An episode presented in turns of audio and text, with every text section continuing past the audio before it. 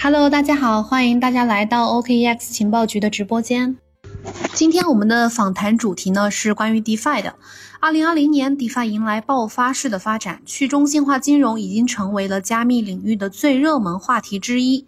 DeFi 为什么兴起？作为新兴的金融服务，DeFi 的市场前景如何？投资者有哪些参与机会？DeFi 今年这个代币暴涨，市值暴增，处于风口之上的 DeFi 呢，面临哪些机遇和挑战？将给以太坊带来何种影响？我们今天呢，有幸邀请到 OKEX 区块链架构师 William 老师，为我们来一一解读刚刚的这些所有的问题。Hello，大家好，我是 William 啊，今天很高兴能在这里和大家分享 DeFi。William 老师呢，三年以来一直都致力于 DeFi 头部项目的行业研究，深度参与并见证了 DeFi 生态的三重大变革。欢迎 William 老师来到我们的直播间。啊，谢谢大家。啊，看到很多小伙伴都说老师好啊！今天大家一起聊一聊 DeFi。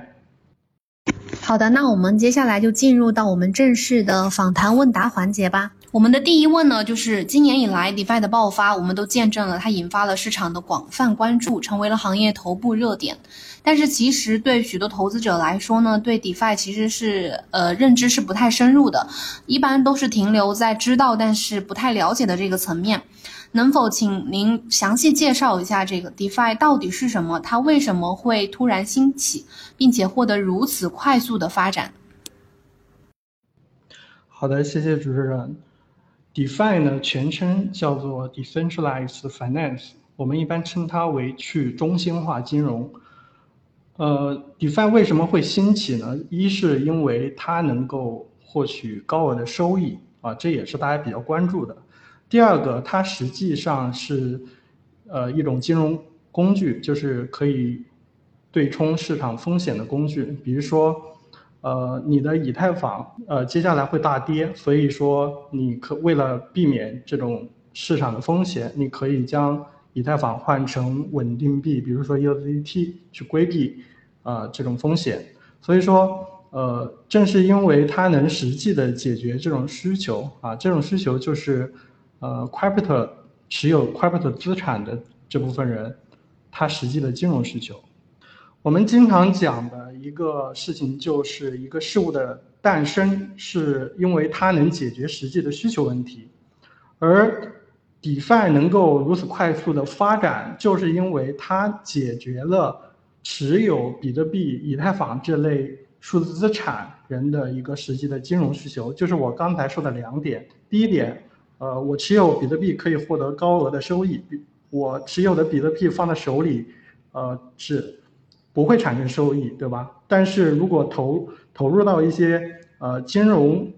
产品里面，它会给我一定的回报。第二点就是说，它确实是一种对冲呃市场风险的一种金融工具。好啊，谢谢大家。咱们进行第二问。七月二十二号，我们根据 DeFi Market Cap 数据上的显示，DeFi 总市值已经突破了一百亿美金。DeBank 数据显示，DeFi 锁仓代币资产总价值已经突破了四十亿美元。今年 DeFi 市场价值可谓是屡破新高。在您看来，它发展至今的现状是一个什么样的？呃，现在应该说是刚开始爆发。呃，随着 DeFi 也是有几个热门事件，呃，比如说，呃，闪电贷的攻击事件，还有就是最近非常火的 Compound 项目治理代币 Com 币的一个分发，然后还有国外 DeFi 社区非常火的流动性挖矿，因此也有一个 Mimi 啊，这个 Mimi 呢就是我们说的网络梗，在国外叫 Mimi，就是 Yield Farming，Yield Farming。就是说业的本身是一个收益，而 farming，啊，就是一个农业产出，啊，它把收益跟农业产出结合起来，就是说我们都是农民啊，而我们农民种的东西就是各种各样的 DeFi 产品，我们在这些 DeFi 产品 DeFi 收益，这也是一个非常火的热点事件，也是说明 DeFi 通过这类网络梗。流行也变得一种出圈的一种可能，就不仅仅说是我们夸不得社区的人去玩这个东西。啊，就是说流动性挖矿这个也是一个非常大的一个事件，包括上周啊，也是可能大家比较关注的一个点，就是 YN 项目的那个 WiFi 这个币。啊，所以这些东西说明，呃，这些事件一一直在频繁的呃出现，也可能带领圈外的一帮人，就是传统的可能持有 Crypto 就这这些人，他们就可能也会。找一些机会将自己的比特币、以太坊啊投入到以太坊的这个 DeFi 里面，所以也会有热钱的。我认为呢，DeFi 应该还会迎来新一轮的增长啊，这是现在的爆发可能仅仅是开始。呃，刚才主持人说到了一个非常重要的指标，叫做锁仓量啊，我们专业词汇叫做 TVL。这个东西是什么呢？是因为我们看一个 DeFi 项目。这个 TVL 就是代币的一个锁仓量，是我们看这个项目非常重要的一个指标。呃，所以你呃，刚才主持人也说到了，目前 DeFi 快速增长，它的一个总啊市值的一个锁仓量 PVR 已经达到四十亿美元。六月份的时候，就是刚刚过去的两个月哈，就是六月份的时候，整个 DeFi 市场的锁仓量才十亿美元，但是到七月初的时候，真的想不到。半个月的时间就有二十亿美元的这个锁仓量，就是说了翻番了，就是很恐怖的一个数据增长。然后现在才刚刚过去的两个月，现在已经到了四十亿美元啊！这个数据是大家可以从一些公开的大数据平台，就是 DeFi 大数据平台可以直接看到的。好的，那能不能请您讲一下 DeFi 目前提供的金融服务主要有哪些类别呢？各自有什么特点？然后您个人比较看好 DeFi 当中的哪一类的金融产品？好的，首先给大家介绍的是借贷类。借贷类非常通俗易懂，就是你存币生息啊，借币的时候要还利息，存币生息，借币还息。像借贷类的 DeFi 产品有。呃，可能非常火的，大家都知道的叫 Compound Ave，这两款产品，当然还有一款就是可能有的同学不知道的叫 D Y D X，它也是一款借贷类的 DeFi 产品。然后第二个重点类别就是稳定币这个类别啊，这个就是我们底饭切的扛把子，可能要给大家介绍就是 MakerDAO 这个项目。呃，稳定币是。在底饭里面是怎么玩的呢？它是你比如说抵押你的资产，比如说以太坊，然后你就可以去生成稳定币贷。这个贷呢是某定一美元，就是一个贷等于一美元。OK，然后第三大类啊就是我们的去中心化交易平台，就是我们说的 DEX（Decentralized Decentralized Exchange） 啊，现在在 DEX 平台有现货交易，比如现货交易的就是呃 MakerDAO 的一个一个项目，就是交易交易所叫 Oasis，还有 Uniswap、Balancer、哦 c o d e 点 Fi、MStable，这些都是一些现货交易所。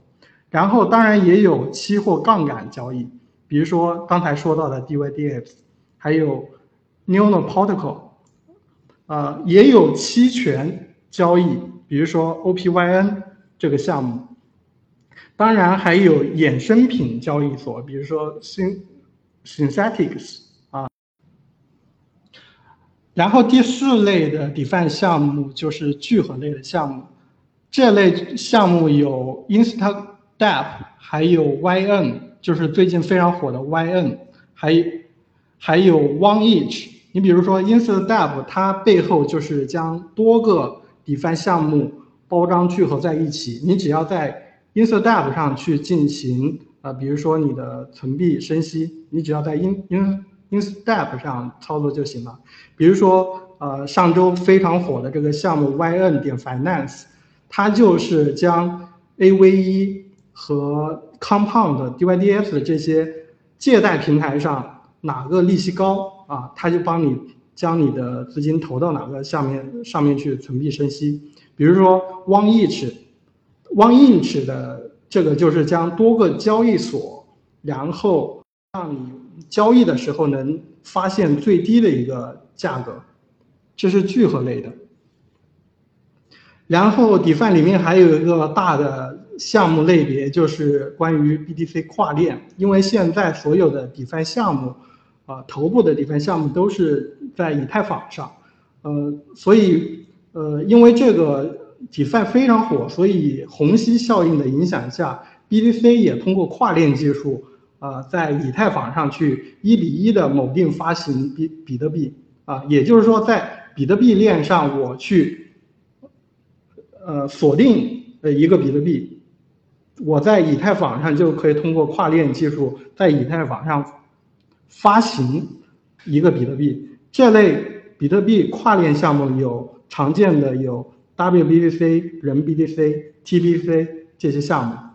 现在通过比特币跨链到以太坊上抵押到 DeFi 项目里面的比特币也已经有两万个了啊，这个数数字增长也是在最近两个月增长起来的。然后最后一类啊，我要说的 DeFi 的这个类别就是，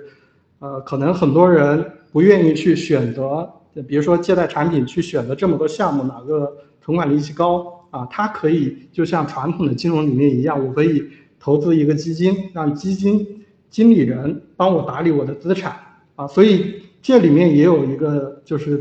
基金管理资产类的这种 DeFi 项目，就是 Seed Protocol，呃，Melo。你可以直接的在类似的，比如 Seed p o t i c o 上去将你的资金投给某个基金管理人，啊，他会去做市场上的，比如说各种 Dex 上的交易，啊，或者说将你的资产去投到一些生息的项目里面去，最终给你一个总的这个年化收益。啊，刚才给大家罗列了这些类别，有借贷类的。有稳定币，有去中心化交易所，有聚合聚合类的，也有 BTC 跨链，呃，还有资产管理类的，总共是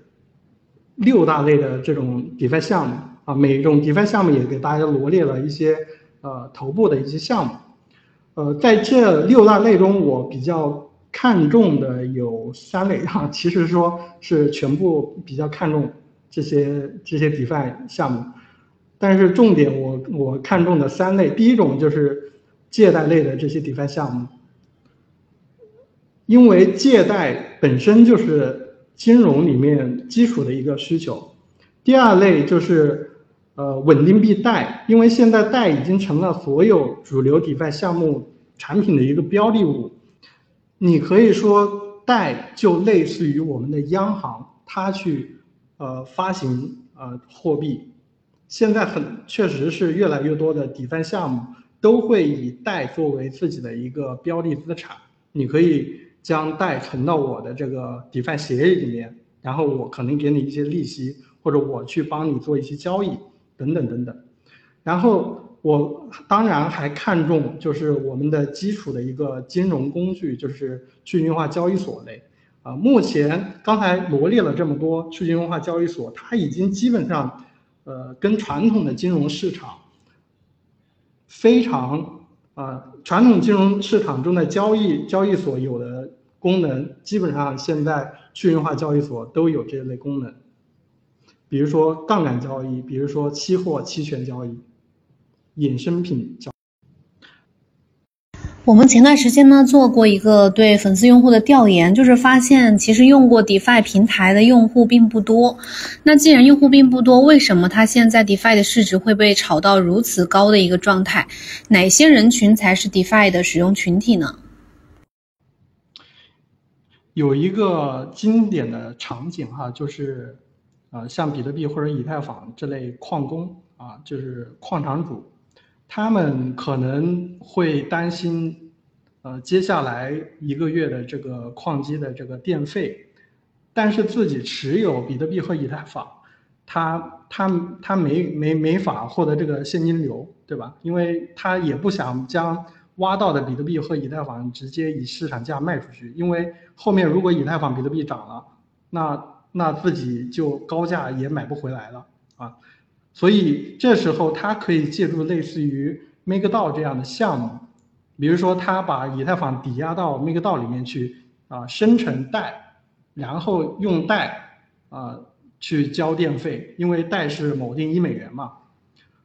所以这就是一个非常好的一个使用场景。所以这类人群其实说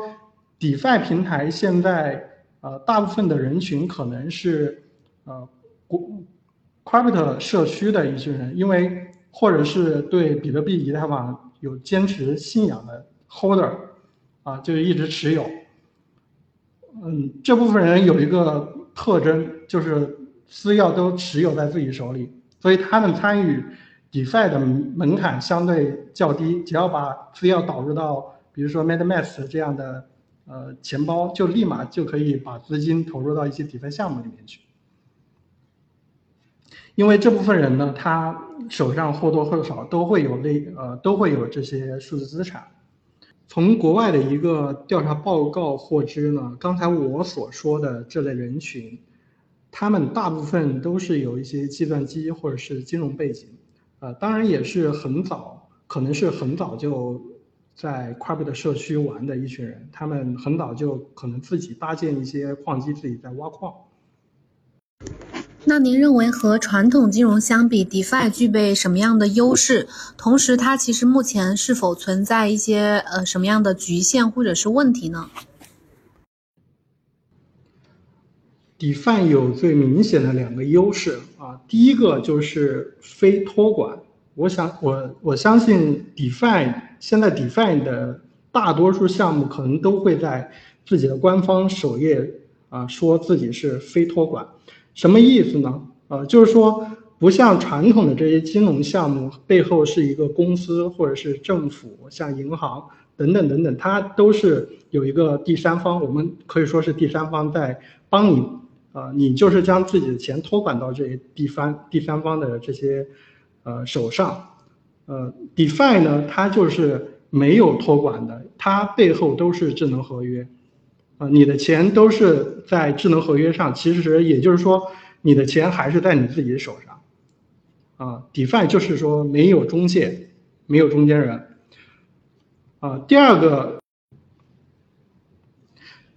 第二个优势呢，就是说 DeFi 它，你将资金投入到 DeFi，其实说你的资金是相对来说是非常安全的。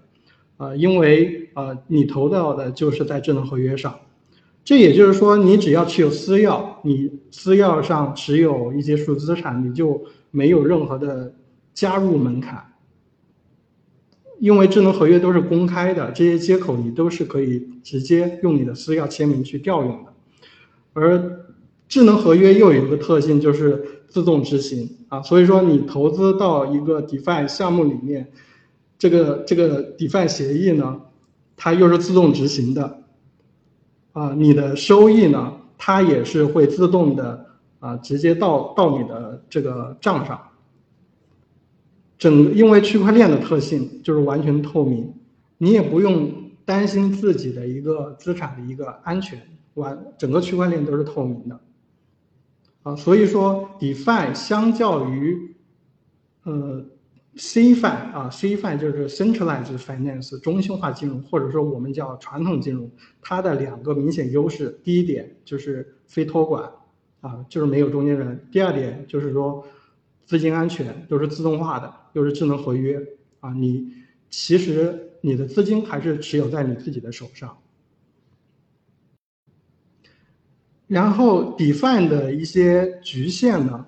呃，是。我这里说两点，第一点就是因为现在 DeFi 啊实在是太火爆了嘛啊，所以整个以太坊是被挤爆了啊。现在一个明显的就是以太坊整体的这个 Gas 费非常非常高。呃，我因为经常会去呃会去参与一些 DeFi 项目啊，深度参与，说说可以说是深度参与。我我就是拿一个非常简单的例子，我调用我将 USDT。稳定币存入到 Core 点 Fi 这个项目里面去生息，我光调用存币这个环节就至少要调用以太坊三次，因为现在以太坊平均的 Gas 就是价格在九十啊或者是六十 GV 这个级别，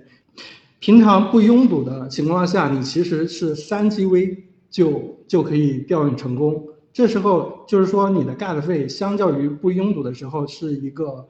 三十倍的成本，就是光调，呃，核算就是说我调用三次，每次其实我看到的一个价格就是二十美元，所以三次就是六十美元，光执行一个存币啊就是六十美元，这也就是说因为 DeFi 火爆，然后造成整个以太坊拥堵啊，以太坊拥堵之后就造成我们。呃，调用 DeFi 项目这些合约就会非常贵，啊，也就是说，如果你是一个非常小的资金的话，你可能就被这个 Gas 费就拦到门外了。所以说，DeFi 的现在确实遇到的一个实际的局限，就是说底层以太坊的一个扩展性问题。然后第二个问题就是说，它的一个局限就是很多 DeFi 项目因为是金融。金融里面一个关键数据就是当前这个资产，比如说以太坊资产，你持有一个，价值多少美元啊？所以要去啊，因为链上不会去产生这些资产的一个价格，所以必须要从链外去进行一个位价。你像 Compound，对吧？你存存以太坊，然后借出，呃，借出贷或者借出 USDT，啊，这时候你存多少钱？它就要以美元计算出来，啊，所以说位价是这些 DeFi 产品的一个关键的这个系统参数，所以现在目前的这些位价都是通过预言机去位，啊，比如说 Compound，它目前就是自己 Compound 这个团队。啊。自己写了一个策略，就可能是抓取一些大数据平台，或者是，呃，几个头部交易所，比如说我们 OK 啊，上面的一些比特币对以太坊的，呃，呃，比特币对美元的一个价格，然后把这个价价格多个数据源取一个中位数，然后喂到链上，啊，这可能就是比较中心化的一种方式。当然，去中心化的，比如说 Chainlink。就是一种去中心化的预言机，包括现在有一个新兴项目叫 Nest Protocol，它是啊引入一种博弈论的方式去保证链上的一个以太坊的资产价格啊是跟链上以太坊的价格是跟主流的这些市场上的以太坊价格是保持一致的啊，这就是一些目前来说预言机啊确实是一个问题。当然，这部分的局限可能就是，啊，像 Compound 这这样的预言机都是位价都是在他们官方团队，你也不知道他官方团队什么时候作恶，去啊为一个错误的价格，他通过这个错误价格可能就会导致很多人的资产被清算，他以低价就可以把这些拿走，啊，其实，呃，当然目前来说，像 MakerDAO、Compound、AVE 这些都需要位价，啊，目前还没有。说哪个项目方去做做类似的恶，所以说呃目前 DeFi 呃的一些局限啊，可能深层次的一是底层的以太坊扩展性，第二点就是可能预言机啊是一些中心化啊有一些中中心化，当然像 Compound 它虽然现在是一个团队在做位价，它也做了一个啊就是。也是两个月之前，他发起了一个项目，叫 Open Oracle Satan，这样一个去中心化的预言机项目，啊，也都都在逐步的改善这样一个预言机中心化的问题。那未来随着 DeFi 的发展，它未来和 CFI 的关系，就是和传统金融的关系会怎么发展呢？DeFi 未来有没有可能完全的取代传统金融？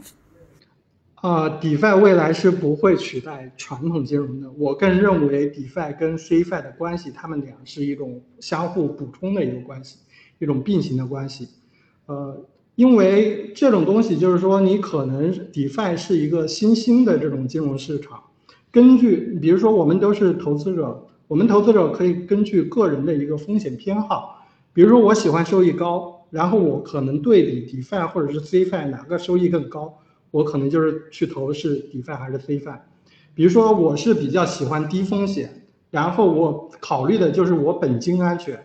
我不不太呃考虑中心化的一些机构去拿拿我的资金去投资还是做什么，所以我可能相比较 CFI 和 DeFi，我认为 DeFi 更加的低风险，所以我就投 D DeFi，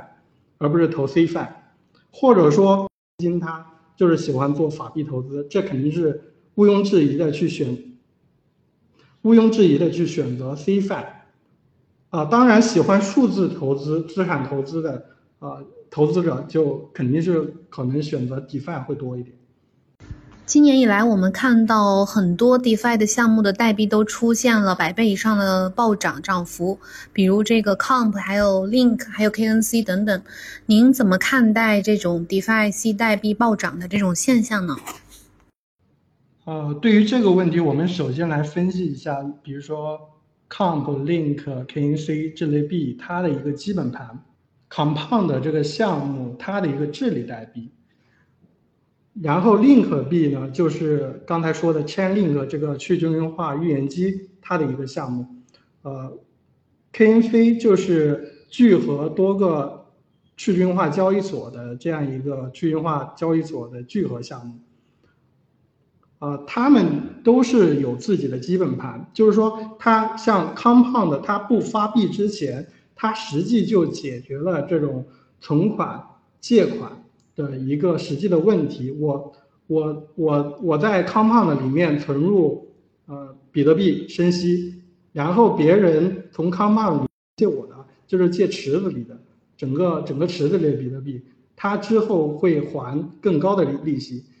像 Compound 这种就是标准的将借款人的利息，然后平均分到所有存款人的存款利息上，存款利润上。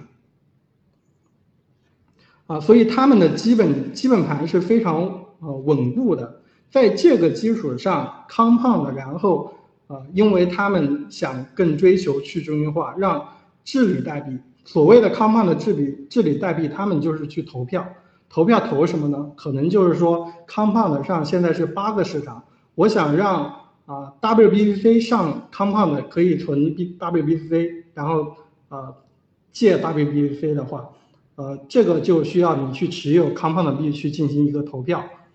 啊，或者说我要改变啊某个一个最低的风险抵押率这些问题啊，这些系统参数我都要持有 Compound 去啊，通过持有这个 Com Compound 币去治理啊整个 Compound 的这个协议，所以 Compound 团队也是想更去中心化，所以说他们将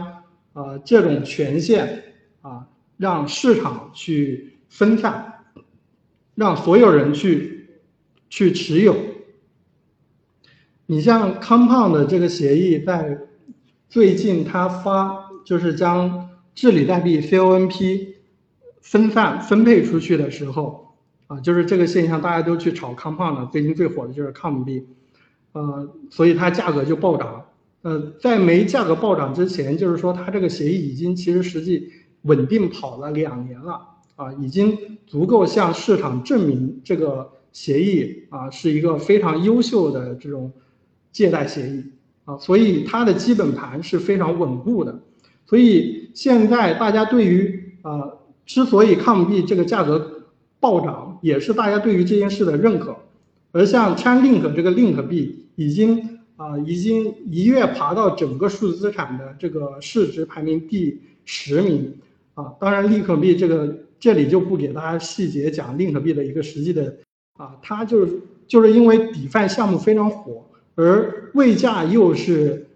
所有 DeFi 里面的一个核心关键，而 Link 这个 Chainlink 这个项目又是目前来说啊跑得最好的，很多大型的就是头部的 DeFi 项目都采用 Link 位价的这个价格作为自己系统的一个核心的这个价格数据。所以它它也是都是有基本盘的，所以啊，Link 币也是暴涨，因为 Link 币是激励这些位价的一些可以说是位价矿工吧，是激励这这部分人的。所以啊，总结来说，像 Comp、Link、KNC 这种币的一个价格暴涨，是因为过去的几年市场已经验证了这类协议是一个非常。啊，好的一协议，当然，价格暴涨，我们可以，当然价格暴涨，我们可以说现在目前来说是一种短期投机的一个现象，但是他们的基本盘，比如说它就是借贷工具，它就是预言最最好的一个去中心化预言机，对吧？啊，或者说这些这类项目它本身就是一个呃金融的一个对冲工具，所以它的一个它这些项目本身就是能满足金融需求，所以它的基本基本盘不会变，所以这些币还是非常具具有一定的价值。当然，现在价格这么高，其实还是有一些投机的短期投机的这种现象。所以啊，大家在实际投资这类治理代币或者现在主流的叫流动性挖矿的时候，大家也要去合理的去啊管理自己的风险啊。谢谢大家。那之前也有不少人说，DeFi 是今年的牛市的发动机，您怎么看待 DeFi 和主流加密市场牛市的这个关系？DeFi 是否是下一波大牛市的一个强力催化剂？呃，这两天主流资产都大涨了嘛，比如说大饼破万了，然后以太坊也上三百了。其其实，呃，DeFi 在这这次的这个价格推动上，应该是呃一个非常已经证明是一个非常强力的催化剂了。呃，关于如何看待 DeFi 和主流加密市场牛市的一个关系啊，因为 DeFi 里面的所有标的资产都是类似于比特币、以太坊这类实际有价值 USDT 这实际有价值的这种呃主流的加密资产，所以呃，因为就像 DeFi 就像一个盒子，它输入的是这类主流资产，输出的就是主流资产加上利息啊。你可以简单的这种这种理解哈，嗯，所以说这个我我是觉得呃，主流的加密市场是 DeFi 的一个养料池，呃，肯定因为 DeFi 的需求上来，肯定会助推整个加主流加密市场的一个牛市。前面也听您提到了，就是 DeFi 的这些爆发呢，也让以太坊网络变得比以前更难用了。我们现在确实可以看到，以太坊网络利用率目前已经超过了百分之九十六，创下了历史新高。同时呢，也让这个以太坊呃网络的交易费用推高到了二零一八年以来的高点。以太坊的拥堵问题正在持续的加剧。有不少人认为呢，DeFi 可能之后会让以太坊变得就是陷入越使用越易崩溃的一个恶性循环当中。那在这个 DeFi 的蓬勃发展的背后，呃，您认为是否之后 DeFi 会对以太坊网络产生一些更消极的影响，从而反过来是不是最后也会导致 DeFi 的用户因为以太坊网络大拥堵而变得更少，会减少？目前来看啊，这个以太坊基础网络是明显拖了后腿的。嗯，当然，怎么说呢？gas 费高也是好事，因为这样让以太坊的矿工是能获得更高的这种这种矿工费嘛，对以太坊生态来说是一件好事。嗯，但是对于 DeFi 来说，确实是有一些一些拖后腿。对于大额的这种 DeFi 投资呢，呃，这点 gas 费就完全可以 cover。比如说我要投一万 USD，一万 U，对吧？呃，gas 费二十，啊，这无所谓了，因为我可能存一万 U，一个月之后，这呃收益远远就 cover 了这部分的这个这个 gas 费，以太坊的 gas 费。对于小额的投资，可能就真的被这个高昂的这个 gas 拒之门外了。因为我所知道的，现在朋友圈。Gas 费太高了，是富人的游戏啊，DeFi 是富人的游戏啊，等等，当然挺有趣哈。DeFi 用户是否会因为以太坊的大拥堵而减少这个问题呢？其实可以这样来看，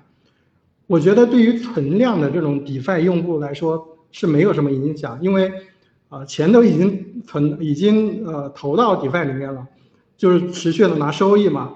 的提现的时候，我可能就是会考虑到整个网络 gas 费稍微低一点的时候，我再去提现，对我来说是没有影响的。但对于增量用户，很多人看到哇，DeFi 里面比传统的金融里面收益啊，比如说 DeFi 里面十个点，金融里面支付宝里面两个点，对吧？我想投在 DeFi 里，然后一看到看到这个这么高昂的 gas 费，可能就被劝退了。对 DeFi 的这个增量用户来说是有一点影响的，这是肯定的，啊，但是特别消极的影响，我觉得是没有的。呃，因为以太坊2.0现在也在逐渐的推出，可能很快我们也会看到一个更更富有扩展性、更高性能的以太坊出来。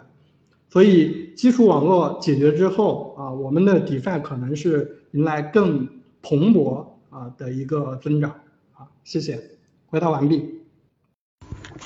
那最后想问问，呃，您是如何看待 DeFi 的市场发展前景？嗯，对于普通投资者来说呢，DeFi 领域有哪些可以参与的机会和方向呢？啊，这借这个问题正好回答刚才开播之前啊那位同学的一个问题哈，对于。呃，我对整个 DeFi 来说是持市场发展是持一个非常乐观的一个一个态度的，因为我看到大部分的这种 DeFi 项目，它的一个生态设计呢，都是能满足不同呃参与者参与者实际的一个金融需求的，不管你是去套利呢，还是去投机呢，还是做交易，或者说你是一个做商，啊，这些都能够这些 DeFi 项目都都是能满足。呃，所有生态参与者的一个基本的这种需求的，呃，我就是基于这个观点，然后我再扩展一下，就是我认为，呃，DeFi 还会迎来第二波、第三波的这种爆发式的一个增长。对于 DeFi 领域有哪些可以参与的机会和方向啊？就是说，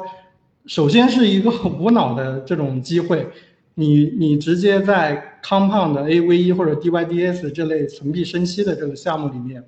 去去直接呃投资，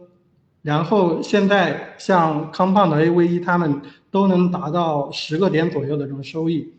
专业一点的说，就是说你参与流动性挖，专业的机会就是参与流动性挖矿，比如说 YN 这种呃非常火的这类项目，收益啊可能达到三千点啊，确实是可以达到的。我所说的这种无脑的这种机会啊，确实是因为我看像康胖的 AVE 这类协议，目前来说整体的整个，比如说康胖的市场，或者是 AVE 市场，它整个的市市场的这个健康程度是非常健康的，就是说在上面去做借币的这类人都比较珍惜自己的呃抵押抵押的这这部分资产，嗯，所以所以基本上都会还钱。简单点来说，就是都会还钱。所以说，目前投资这类康胖的 AVE 这类的，还是有一个比较稳定的一个年化收益，相对传统金融来说还是比较高。呃，我刚才说的这种专业的机会呢，就是可能你要对整个呃整个流动性挖矿，就是所谓的流动性挖矿，你就要对，比如说康胖的 AVE。比如说，Code 点 Fi 这类所有的这种金融协议，你都要有一个非常深入的了解，啊，这样才能让你的这个风险降到最低，啊，这这对于所以参与流动性挖矿啊，收益是很高，但是你必须是非常 Pro 的、非常专业的，你对这些呃你所投资的这种流动性挖矿的项目，你对它的整个生态，啊，它的基本盘。呃，它的一个实际的收益率估算，你都是有一个非常数据啊说明问题的这样一个储备，啊，所以说啊风险越高，收益越高，你当然要专业的投入去了解这类的底盘项目，这样你才能提高自己的收益啊。谢谢。好的，感谢 William 老师的精彩回答。我们今天的这个正式的访谈问答环节就差不多就是以上这些问题了。那我们看看这个评论区，好像也有几个呃粉丝朋友的问题，可以请这个威廉老师来解答一下。来自 LEI 这个用户问的这个说，如何在 DeFi 平台上开发项目？好的啊，这个问题问的非常好啊。首先，所有的现在主流的头部 DeFi 都是在以太坊上啊，所以说。呃，如果你要去开发一个 DeFi 项目的话，最好是对智能合约开发有一个比较呃深入的掌握。呃，就比如说最简单的，就是说它的一个智能合约开发的语言 Solidity。呃，在这个基础上，你要比较深入的了解整个智能合约开发的，比如说呃，使用 Solidity 开发之后，这个项目怎么去部署到以太坊上，整个就是智能合约部署的整个流程啊，所以都都需要有一个系统性的学习。呃，如果如果是要去开发一些 DeFi 的这种这种项目的话，像 DeFi 都是金融平台，所以。呃，这种对金融知识的要求还是有的啊。如果呃，如果呃，我后面会也会在公众号去发表一些呃，DeFi 的一些核心的这种机制啊，去去分享给大家啊，所以大家可以呃一起来学习。DeFi 项目有一个特点，就是他们的智能合约都是在 Etherscan 上，就是以太坊的浏览器上。呃，对应的合约下面都会看到源代码，你可以首先去，比如说主流的 MakerDAO 啊、Compound 这些源代码在在 GitHub 上也有啊，Etherscan 上有源码，GitHub 上也有，你可以通过这个自己去看这些源码，先学习，都是智能合约，Solili 写的。好的，回回答一下第二个问题啊，就是 DeFi 各类应用众多。推荐几个优质实用的金融工具。好啊，以这个点来给这位同学推荐一下，就是头部的，比如说借贷类的，Compound、AVE、DYDX；比如说交易类的，呃，你可以选择 Uniswap 或者是 DYDS 这类，或者是 Code 点 Fi 这类的协议有个非常好的，它不像传统的交易所，它是一种自动做市商，你只要现场换。就现场能拿到币，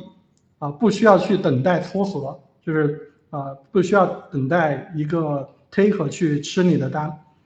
然后交易这块，比如说你要自己去做，获得更高的交易收益的话，可能要加个杠杆或者是期货。期货杠杆的话，你可以选择 DYDX